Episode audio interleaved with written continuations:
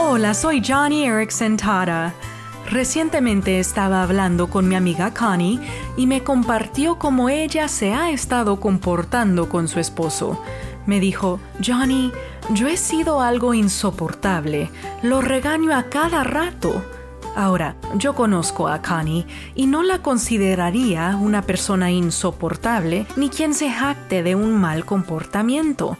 Entonces, ¿por qué compartirme sus faltas?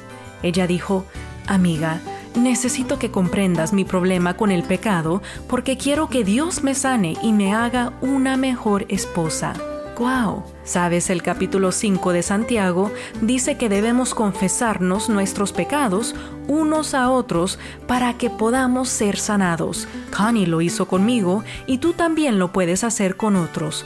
Confiesa tu pecado para que puedas ser sanado y cambiado.